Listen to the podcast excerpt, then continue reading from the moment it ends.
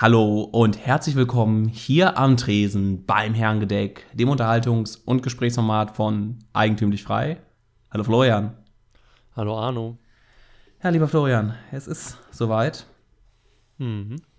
Eigentlich sollte an dieser Stelle jetzt eine Person-zu-Person-Sendung von uns kommen und eine 1. Mai-Sonderfolge. Mhm. In der alten Tradition, die wir dieses Jahr dann zum zweiten Jahr, zum zweiten Mal gelebt hätten, hatten wir eigentlich vor, uns zu treffen, haben das auch geschafft und eine Folge aufzunehmen. Das haben wir nicht geschafft, weil wir wurden beim Wandern vom schlechten Wetter überrascht. Ja, kann man so sagen. Aber schlechtes Wetter hört sich ja viel zu freundlich an. Es war ja äh, biblischen Ausmaßes, was da passierte.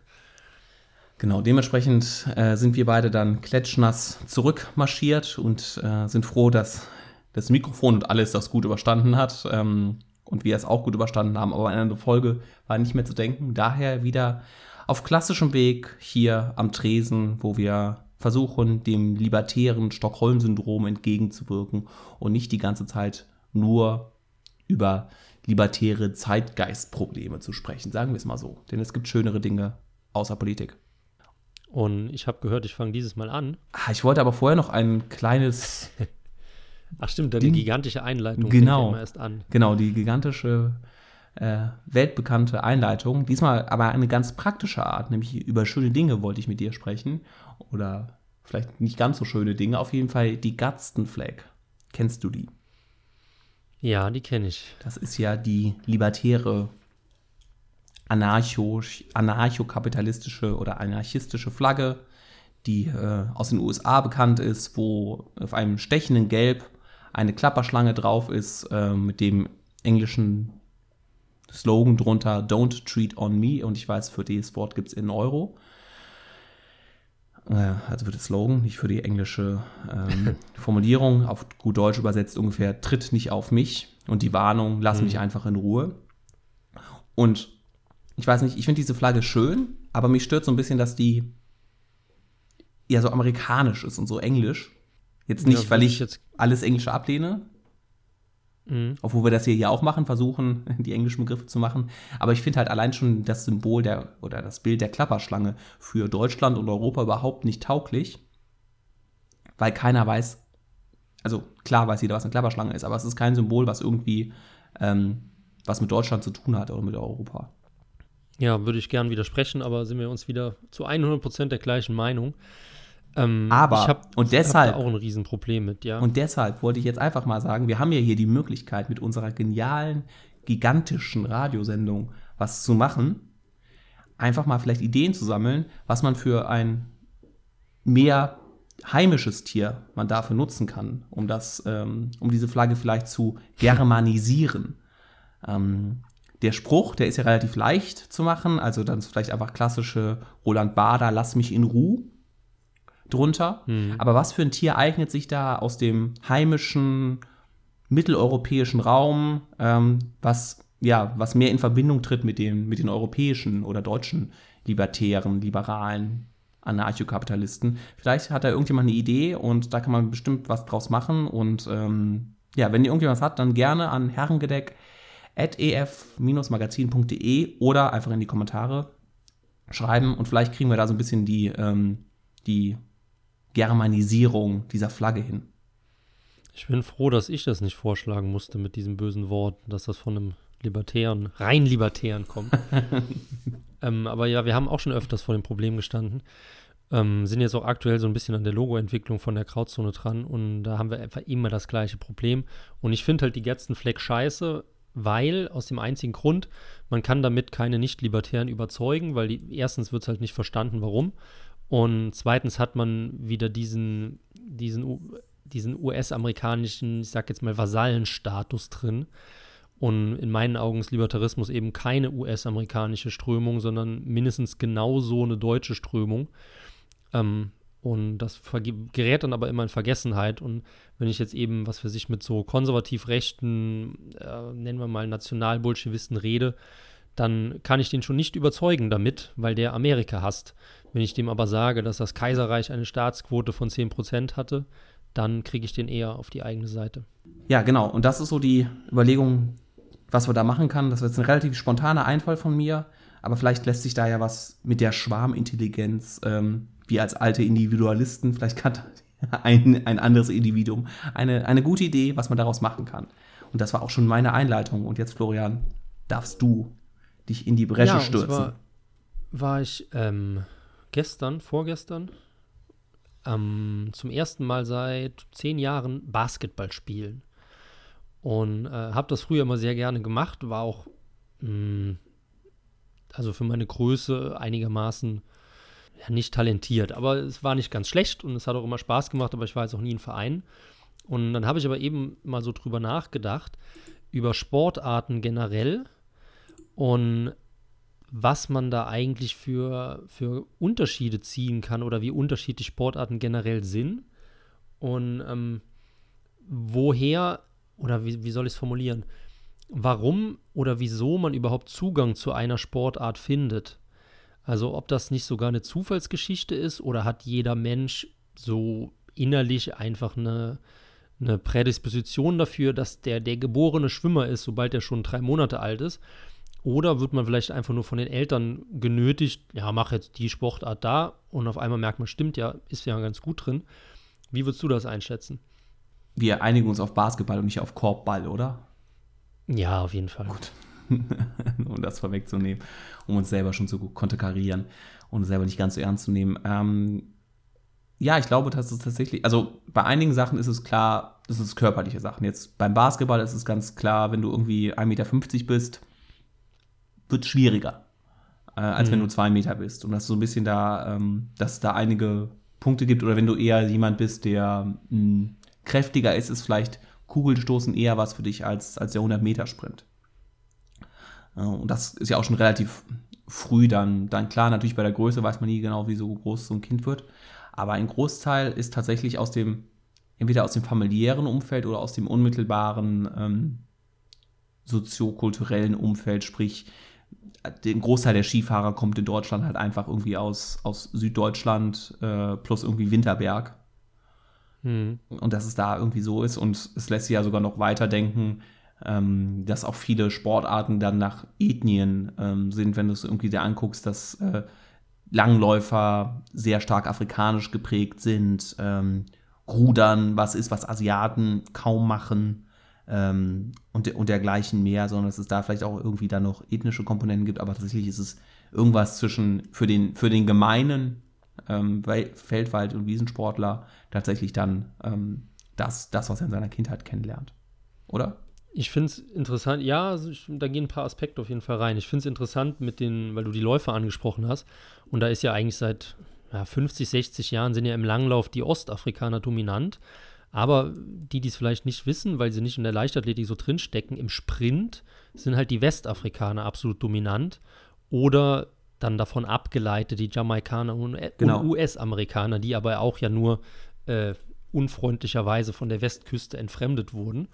Vor genau, und wo, wo, wo, man das nachweisen konnte aufgrund von genetischen Tests, dass sie da ihren Ursprung haben oder daher äh, fast, von da versklavt wurden. Hm. Ähm, und dass es da dann Jamaika deshalb die Sprintnation ist. Ja, und was aber eben spannend ist, wenn man jetzt zum Beispiel sagt, Ostafrikaner haben eine enorme Ausdauer. Gehen wir mal davon aus, dass das stimmt. Lustigerweise ist es aber so, dass es zum Beispiel keine ostafrikanischen Fahrradfahrer gibt oder zumindest meines Wissens nicht. Und dann sieht man eben, wie halt so Sachen wie, sagen wir mal, Material und Kultur und Überlieferung halt einfach dann da überhaupt, also so stark ist, dass es vollkommen egal ist, wie genetisch vorteilhaft die Menschen vielleicht sind, sondern weil da halt eben keiner Rennrad fährt, dann reißen die auch nichts bei der Tour de France. Ja, oder Jamaika, es gibt ja dieses berühmte, ähm, diesen berühmten Film da mit, den, mit dem ersten jamaikanischen Bob-Olympia-Team, ähm, was ja auch so das Ganze dann zeigt, dass es ein Land, was ökonomisch schwer hat. So, so ein Bob ist ja mal schnell 10.000, 20.000 Euro. Ich weiß nicht, aber das ist ja schon, äh, da kriegst du ja schon äh, einen sehr, sehr äh, schicken Mercedes für teilweise, für, für so den Gegenwert mhm. eines, eines Skibobs. Und, ähm, und natürlich auch die Sache geografisch gesehen, dass es da ähm, wenig, wenig gibt zu machen. Äh, und dass die Afrikaner dann, es gab ja, ich glaube, wann war das? Irgendwann diesen berühmten olympischen Lauf, wo jemand barfuß äh, zumindest ins olympische Finale, wenn nicht sogar da irgendeine Medaille gewonnen hat, das auch gemacht hat und dass er halt ähm, so arm ist oder die, das andere, was in Sydney war, wo ein, oh Gott, frag mich, frag mich nicht, woher kam, Schwarzafrika, einer geschwommen ist. Und dann Ja, irgendwie genau, durch, durch ja, ja. einen Fehlstart seiner Konkurrenten dann sich da über die 50 oder 100 Meter äh, gekrüppelt hat und alle froh waren, dass er da nicht ertrunken ist und er nachher gesagt hat, er ist in seinem Leben noch nie in so großen Schwimmbad geschwommen. Soweit ich weiß, bei Sydney war das tatsächlich, wo dieser, ich glaube, senegalesische Schwimmer dann da war.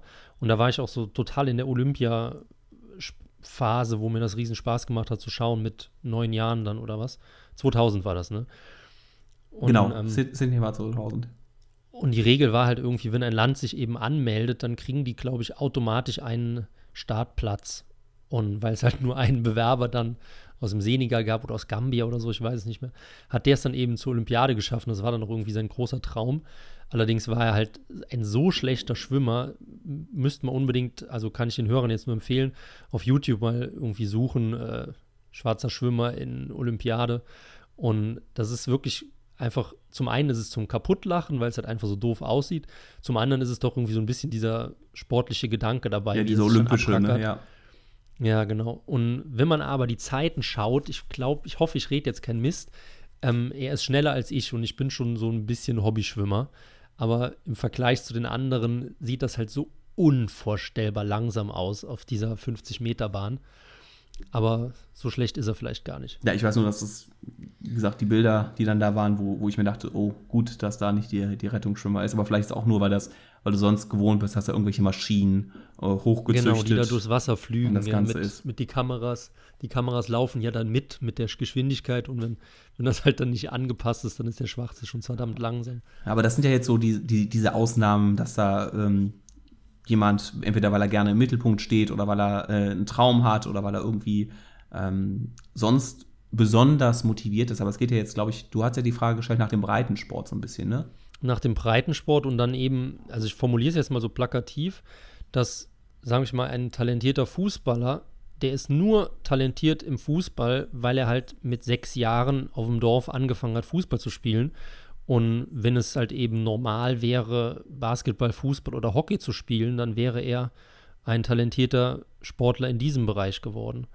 Also du meinst so ein bisschen die Theorie der, der 10.000 Stunden, um was, um wirklich eine Fähigkeit komplett zu beherrschen in die Richtung. Ja, und, und auch diese, diese Art Monopolstellung, dass es halt nichts neben Fußball gibt. Also gerade jetzt auf dem Dorf oder in kleineren Regionen, wo es halt einfach normal ist, das zu machen. Und dann kommt mir überhaupt nicht auf die Idee, äh, was weiß ich, eine zweite Sportart anzufangen und das halt auch dann von mir so auch mit 10.000 Stunden zu üben. Bin, normalerweise bin ich ja eher ein Anhänger so von der, von der Genetik und von der Prädisposition, also der. Ich wollte gerade sagen, das ist ja fast schon egalitaristisch, was du da ja, aber sagst. so in, in der Sache habe ich so das Gefühl, es ist tatsächlich einfach nur eine Sache, wo man anfängt und wo man halt einigermaßen Spaß dran hat. Ähm, und bei dir wollte ich aber auch fragen, diese, ich weiß, du hast auch mal geschwommen, ne? Mhm. Und warst auch so, ich will immer das, das äh, Taucherzeichenwort sagen, war es einigermaßen. Ähm, Ich habe meinen mein Frei du- schon mal gemacht, ja. ja, denkst du denn, ähm, so die, diese Trennlinie zwischen Einzelsport und Mannschaftssport ist ja auch sehr, sehr stark immer. Denkst du denn, dass das zum Beispiel eine Typensache ist oder wenn du jetzt ins Fuß Fußball gesteckt worden wärst, wärst du auch Fußballer geworden? Ich wurde ja nachher in den Fußball gesteckt, weil, ich, weil das Schwimmen nicht mehr geklappt hat. Hm.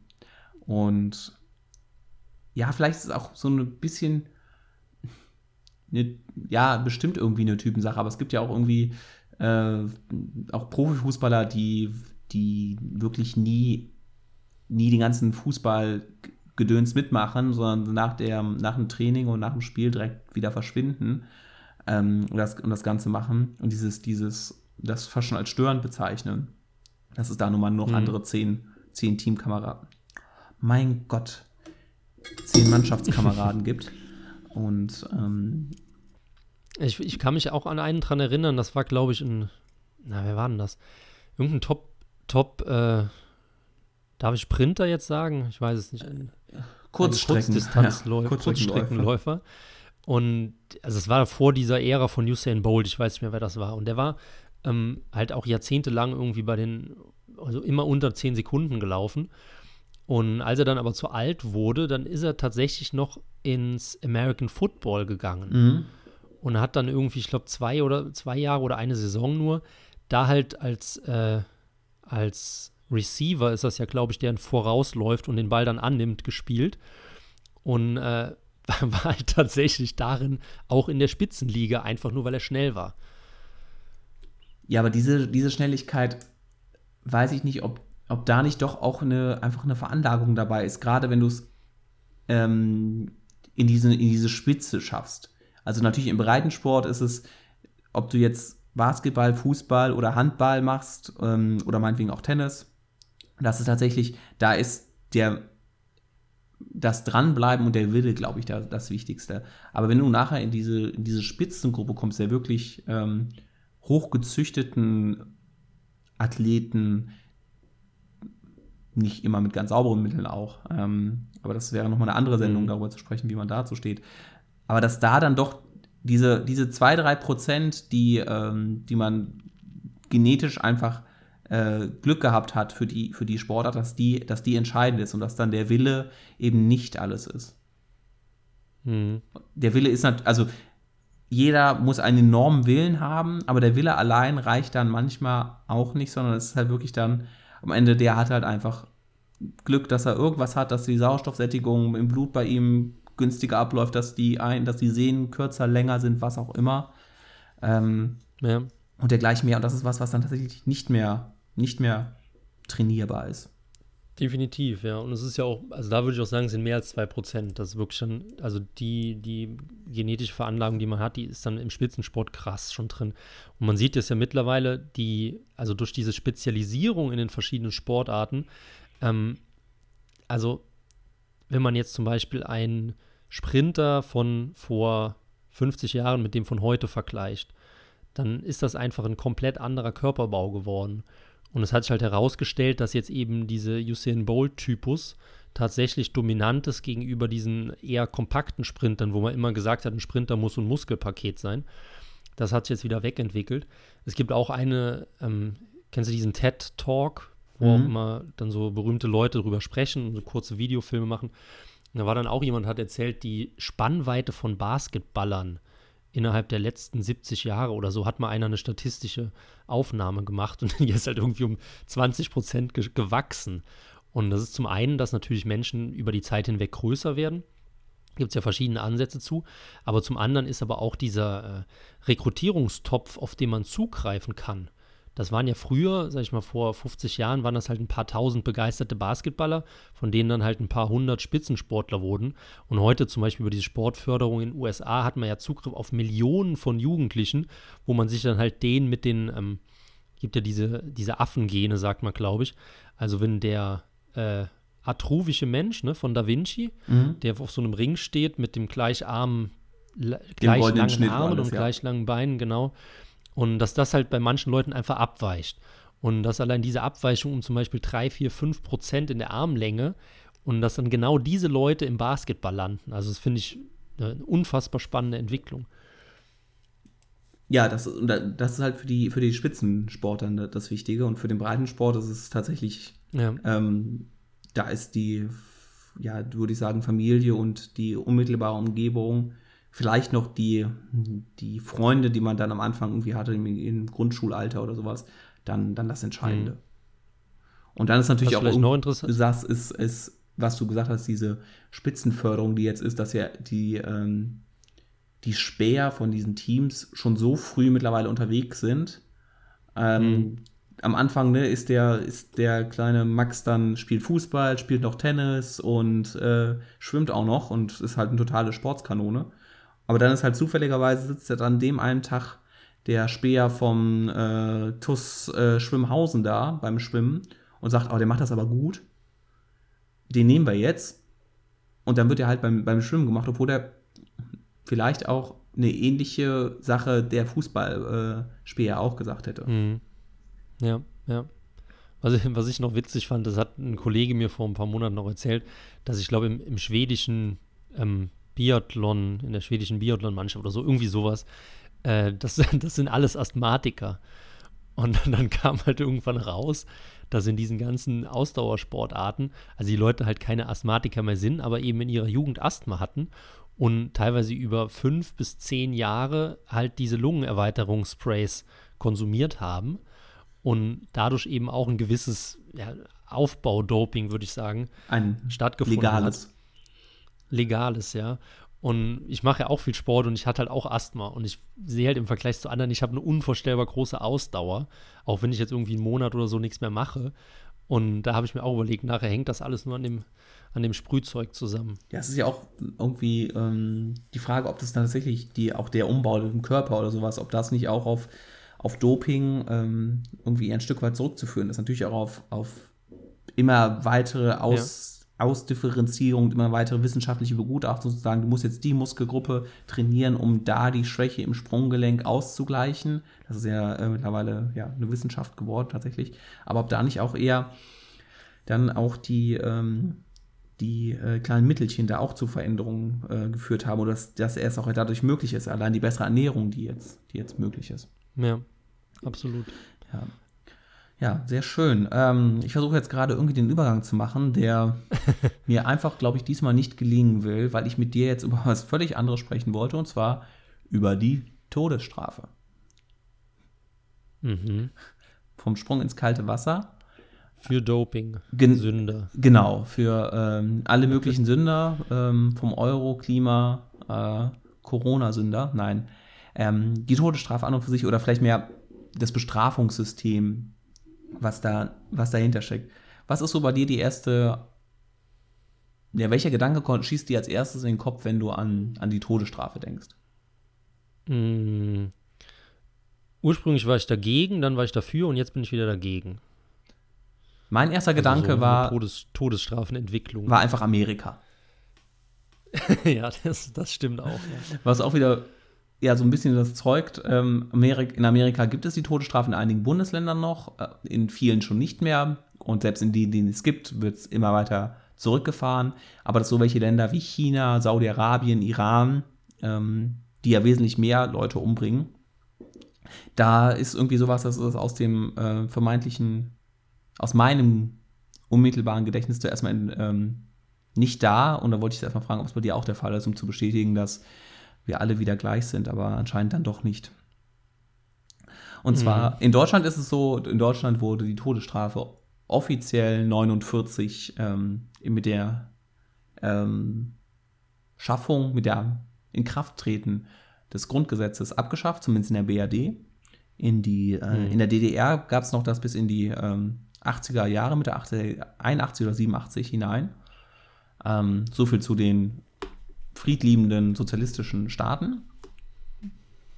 Äh, in Hessen gab es jetzt neulich, vor, erst vor einer kurzen Zeit wurde da die, ähm, das aus dem Landesrecht rausgestrichen, dass es da noch gibt. Natürlich gab es auch keine Todesstrafen mehr. Und in Deutschland wurde auch, ähm, wurden, glaube ich, die letzten, die umgebracht wurden, waren dann Kriegsverbrecher durch Alliierte. Und jetzt gibt es ja in der, in der ja. ähm, ah, in Westdeutschland, in Ostdeutschland wurden auch, also in der DDR wurden auch ähm, noch andere Kindermörder und sowas ähm, umgebracht. Und das ist so die, die Sache, wenn du jetzt gerade schon gesagt hast, dass du so eine große Schwankung hast beim, beim, bei der Todesstrafe, magst du so ein bisschen erklären, woher das kommt oder dir das ein bisschen nacherzählen? Kurz. Also die, die ursprüngliche Ablehnung gegen die Todesstrafe war halt einfach, ja, schulbildungsabhängig. Das heißt, man ist ja dann in dieser humanistischen, Seifenblasen, jungliberalen Einstellung an deutschen Gymnasien und dann wird ja dann eigentlich gepaukt, äh, Todesstrafe ist schlecht, schlecht, man darf ja niemanden töten, etc. Ähm, das hat sich dann bei mir irgendwann geändert, als ich so den konservativen Dreh bekommen habe, wo ich dann, also teilweise spielt, schwingt das bei mir immer noch mit, wo ich dann halt der Meinung bin, es ist unabhängig davon, also es ist vollkommen egal, äh, auf den Täter zu blicken, sondern es ist wichtiger, auf die Gesellschaft zu blicken und auszuschließen, dass zum Beispiel ein Mörder nochmal tötet.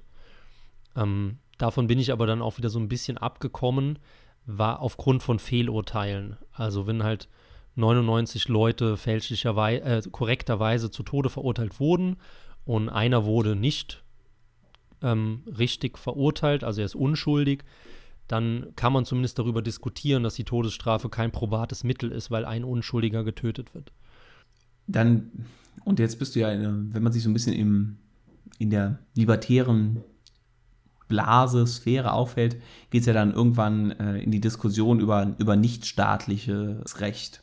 Also der Staat hat, mhm. er hat mir das Rechtsmonopol übernommen und ähm, Staaten haben, führen jetzt noch Todesstrafen durch, aber die westlich zivilisierten, in Anführungsstrichen, haben keine Todesstrafe mehr, Ausnahme die USA. Ähm, was auch wieder ein, und vielleicht noch andere Länder, aber im Großen und Ganzen ist es in der westlichen Welt äh, heutzutage so, dass es Todesstrafen durch den Staat äh, nicht mehr gibt. Aber jetzt ist ja die, die interessante Diskussion, wie das, wie das wäre, oder für manche interessante Diskussion, wie das wäre, wenn es jetzt eine nichtstaatliche Lösung für Mord und Totschlag, also vor allen Dingen für Mord dann, dann geben würde.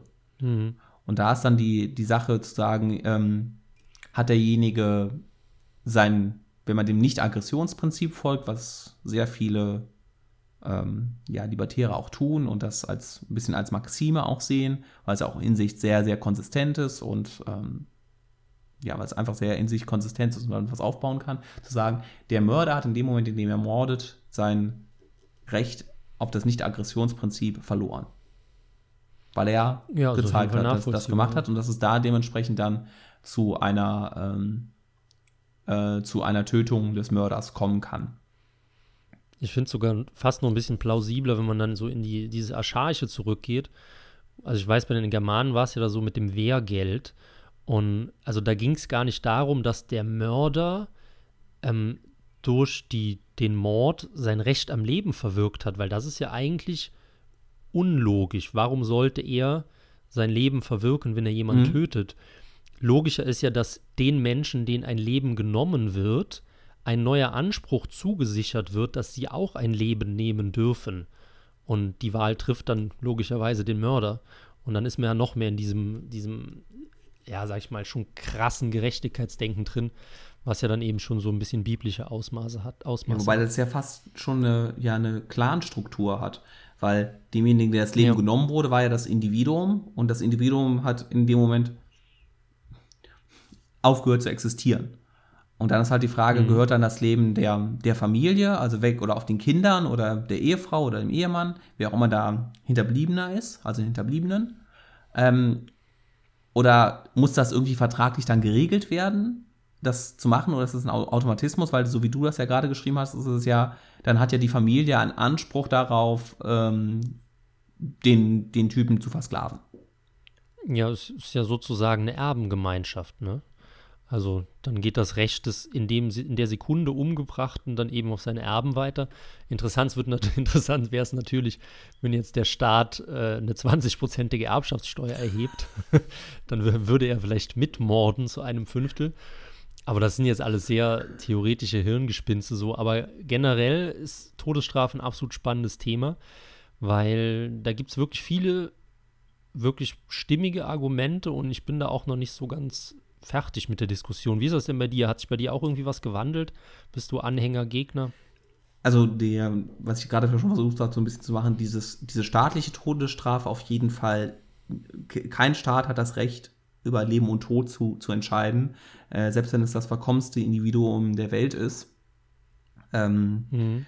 Sowas, das zu machen, wie das jetzt, und das ist aber schon fast wieder mehr dieses Luftblasendenken, dann ähm, in einer privatrechtlichen Sache. Und da finde ich es halt ganz schwierig, dann irgendwie zu sagen, so ein Blutgeld oder dann hat dann die, die Hinterbliebenen das Recht auf das Leben oder derjenige hat das Recht verwirkt oder es ist einfach mit der Strafzahlung auch wieder machbar. Also ähm, der 30-Jährige, der umgebracht wurde, hätte noch theoretisch 1,7 Millionen Euro erwirtschaftet, nach allen Maßstäben versicherungstechnisch, mathematisch ausgerechnet. Und deshalb muss dann der Mörder den Hinterbliebenen 1,7 9 Millionen, weil ja noch 20% Zinsen drauf sind oder sowas bezahlen. Ja. Ähm, sowas, das finde ich, ich weiß auch nicht, das, das wirkt auf mich sehr, sehr weltfremd, was, was nicht, was ja an und für sich kein Argument ist, aber irgendwie ist es doch ein Argument. Ähm, ja, das, das so zu machen und dieses nicht staatliche. Auf der anderen Seite stelle ich mir jetzt vor, was ist mit so einem, hier mit so einem Andreas Breivik? Ähm, Mhm. Oder was ist mit einem Stalin, Hitler, Mao, die, ähm, oder noch darunter, da gibt es ja genug Konsorten, ähm, die im staatlichen Auftrag oder mit der staatlichen Gewalt was, was äh, andere Menschen umgebracht haben. Was, was Vor muss man mit denen, mit denen machen, die, wo ja auch ja gar nicht mehr klar ist, dass die, dass die was sind. Das sind ja nur die Staaten und das nächste ist die Psychopathen. Aber jetzt sollst du was sagen. Ja, bei, bei Stalin und bei, bei Hitler zum Beispiel war es ja auch so, dass sie nie gegen geltendes Recht verstoßen haben. Und dann stellt sich mir auch immer die Frage, also die Gegen Libertären sagen ja Gesetz. immer, ja, Natur, Natur, gegen, ge, ja, genau, gegen Gesetz. Ähm, aber die Libertären sagen ja immer, ja, aber es gibt ja Naturrecht, an das sich ja jeder halten muss, etc. Ähm, also halt, dass universell eine gewisse, wie können wir es nennen, eine humanistische Grundordnung dass es Menschenrechte vorherrscht. gibt einfach und das, äh, das ist, Ja. und das sind die negativen und nicht die positiven, also kein Recht auf Bildung, kein Recht auf, auf Nahrung, sondern ein Recht darauf, nicht umgebracht zu werden von jemandem, ein Recht darauf, nicht sein Eigentum weggenommen zu bekommen haben. Aber ich bin, wie gesagt, kein Anhänger von diesen universellen Menschenrechten, auch wenn sich das jetzt immer sehr schlimm anhört, wenn man das so formuliert.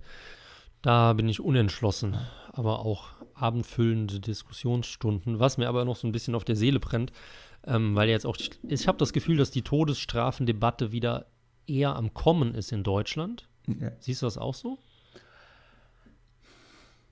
ja ich spreche ja darüber. Arno? Das ist ja schon das Ja, Zeichen. nee, das jetzt wirklich so in den letzten vier bis fünf Jahren.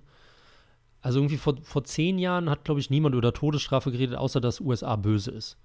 So, und jetzt in den letzten Jahren beobachte ich eher, dass ich das mal lese, dass jemand wieder so Forderungen vertritt, sei es jetzt Stammtischforderungen wie äh, bringt die Schweine um, bis hin eben zu Debatten, die wir jetzt gerade führen. Ähm, meine Einschätzung dazu ist eigentlich, dass unsere gesetzlichen Strafen zu lasch sind. Und ich glaube, wenn wir mal ernsthafter bestrafen würden und ja sogar auch geltendes Recht wirklich anwenden würden, würden, sei es jetzt gegen Kinderschänder, Vergewaltiger, Mörder. Also Mörder sind in Deutschland ja, soweit ich weiß, nach 15 Jahren sowieso raus. Ne? Es sei denn, die Sicherheitsverwahrung kommt hinten drauf. Wenn man das mal irgendwie ein bisschen höher setzen würde, ich glaube, dann gäbe es auch niemanden mehr, der so instinktiv wieder nach Todesstrafe schreit. Ja, und dann ist ja auch die Frage, was ist, ist das Ziel einer, einer Verurteilung die Bestrafung des Täters oder halt das äh, Ausgleich der, Ja, der Opfer? Sehr wichtiger Punkt, ja. Und da ist äh, natürlich dann irgendwie der, der Volkszorn, der dann da ist und äh, die, die zu raschen Bestrafung fordert oder für ne, äh, Kinder, äh, Kinderschänder umbringen. Ähm, mhm. oder so ist da dann nicht wirklich die, äh, die Wiedergutmachung. Das ist, glaube ich, bei, bei Nicht-Kapitalverbrechen klar, dass da die Wiedergutmachung, also bei einem Diebstahl nützt mir nichts, wenn, wenn da der Dieb kommt, ich den, äh, der verurteilt wird und ich nachher noch dafür bezahle, dass er im Gefängnis sitzt, obwohl er mir mein Eigentum geklaut hat. Deswegen will ich ja seine rechte Hand. Das würde mir reichen. Genau, das wäre dann das rachsüchtige Ding und äh, meinem Menschenbild würde ich sagen, das ist nicht der, dass wenn du das Angebot hast, äh, das Doppelte von dem, was dir weggenommen wird, oder die rechte Hand, dass da ein Großteil der Menschen sagen würde, ich nehme das Doppelte, danke. Ähm, Mhm. und, aber wie das halt so ist wie bei Kapitalverbrechen, wo dann tatsächlich das, der Racheaspekt dabei ist, dass das was ist, was, was die Sache sehr verkompliziert und dass es natürlich dann im, im allgemeinen Zorn dann, dann eher untergeht. Auf der anderen Seite gibt es auch genug ähm, Lehren, die das machen. Also wenn man das Christentum anguckt, was da teilweise für, ähm, für Lehren vertreten oder mit dem Christentum argumentiert wird, auch einem Mörder, dem eigenen Kindesmörder ähm, zu vergeben, würde ich jetzt mal so sagen, dass es diese Mhm. Blüten gibt ähm, dahinter. Ja, kann man sagen, Ähm, ja. Ob das jetzt immer der perfekten theologischen Lehre dahinter ist, ist was anderes. Aber dass es diese Sachen halt gibt. Und da ist halt die Frage, also bei ist es tatsächlich bei Kapitalverbrechen, muss da die Bestrafung oder auch die Wiedergutmachung davor stehen? Und natürlich, wenn du jetzt irgendwie so siehst, das irgendwie in Verhältnis zu setzen, ähm, äh, was, was du immer wieder für Urteile hast, wo dann das, ähm, der Täter, wo danach gesucht wird, dem Täter ähm, milde, äh, wie nennen wir das denn? Äh, ähm, Vergebung. nee, wo du danach suchst, tatmildernde Umstände für den Täter zu finden. ja. Dass das natürlich auch eine, so eine Art Gegenreaktion ausmacht und dass diese Re- Gegenreaktion auch überzogen ist. Das ist so die, das ist Mhm. vielleicht der Teil der Debatte, der da dabei ist. Ich glaube, der, der dritte Punkt, der noch vergessen wird, ist also davon weiß ich sogar, das war in der Weimarer Republik, waren unvorstellbare juristische Debatten darüber. Da ging es eben ähm, darum, eben, also jetzt nicht um die Wiedergutmachung, was war der andere Punkt, den du hattest? Bestrafung? Äh, die Bestrafung oder halt eben die, ähm, Die Erziehung? die, der- Ausschließbar der- die Ausschließbarkeit der, der Wiederholung. Mhm. Also, dass halt eben nicht Resozialisierung und auch eben dieses ähm, diese erzieherische Maßnahmen waren die eine Seite und die andere Seite war halt immer, es muss sichergestellt werden, dass das verhindert wird, weil ich sperre den Täter gar nicht für 40 Jahre weg, weil ich den so hart bestrafen will, sondern weil der innerhalb der 40 Jahre seine Tat nicht wiederholen kann. Das war damals eigentlich so die, dieser Konsens, also ein Punkt, der gegen diese anderen beiden Punkte, die du angesprochen hast, argumentiert haben. Und finde ich eigentlich genauso plausibel, nur ja, kann ich mich nicht so ganz entscheiden, finde ich auf jeden Fall auch valide. Jetzt mache ich noch einen kleinen Punkt und dann machen wir wirklich Schluss. Das ist ja dem wieder läuft, widerspricht da so ein bisschen, dass dann Leute, wenn sie einmal im Gefängnis gelandet sind, ähm, sich dann noch zusätzlich ähm, ja diese Karriere als, als Straftäter äh, anfangen Mhm. und dass da äh, diese Resozialisierung, das vermeintlich Verweichlichte, ähm, da dann doch die empirisch äh, auch sehr gute Argumente dagegen hat, äh, Leute das zu machen. Das ist natürlich das andere ist diese diese Abschreckung, das heißt, man will auch jemanden, äh, der vielleicht darüber nachdenkt, ähm, Scheiße zu bauen, den abschrecken, indem man den ersten ähm, weggesperrt hat und dann sagt, dass er sich dann denkt, okay, Moment, wenn ich das jetzt mache, könnte ich im Gefängnis landen oder muss ein Leben lang ähm, Ersatz bezahlen, Wiedergutmachung bezahlen, dass diese abschreckende Sache dabei ist. Aber wie ist es jetzt tatsächlich mit, mit ähm, pathologischen Tätern ist, die eine Freude daran haben und die das nicht aus irgendeiner Not getan haben oder nicht aus irgendwie aus irgendwelchen Emotionalitäten, sondern tatsächlich rausgehen und sagen, ich möchte, äh, ich möchte töten oder ich möchte, ich möchte Menschen Mhm. wehtun, mir macht das Spaß.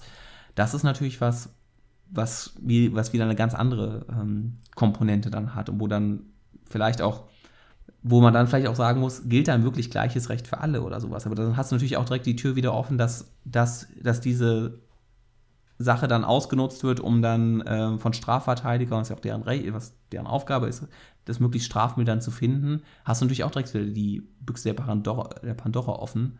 Da zu sagen, ähm, Ja. da muss ja wieder gleiches Recht für alle gelten und wie das rechtsstaatlich ist, ist auch schwierig. So viel dazu, würde ich sagen. So viel dazu. Hammer. Und jetzt mit massivster Überlänge würde ich sagen, sagen wir ganz schnell auf Wiederhören zu unseren treuen Hörern und Erinnern. Sie können uns natürlich unterstützen, ähm, indem Sie halt über den PayPal-Link was spenden. Da freut sich dann eigentümlich frei drüber, da freuen wir uns drüber.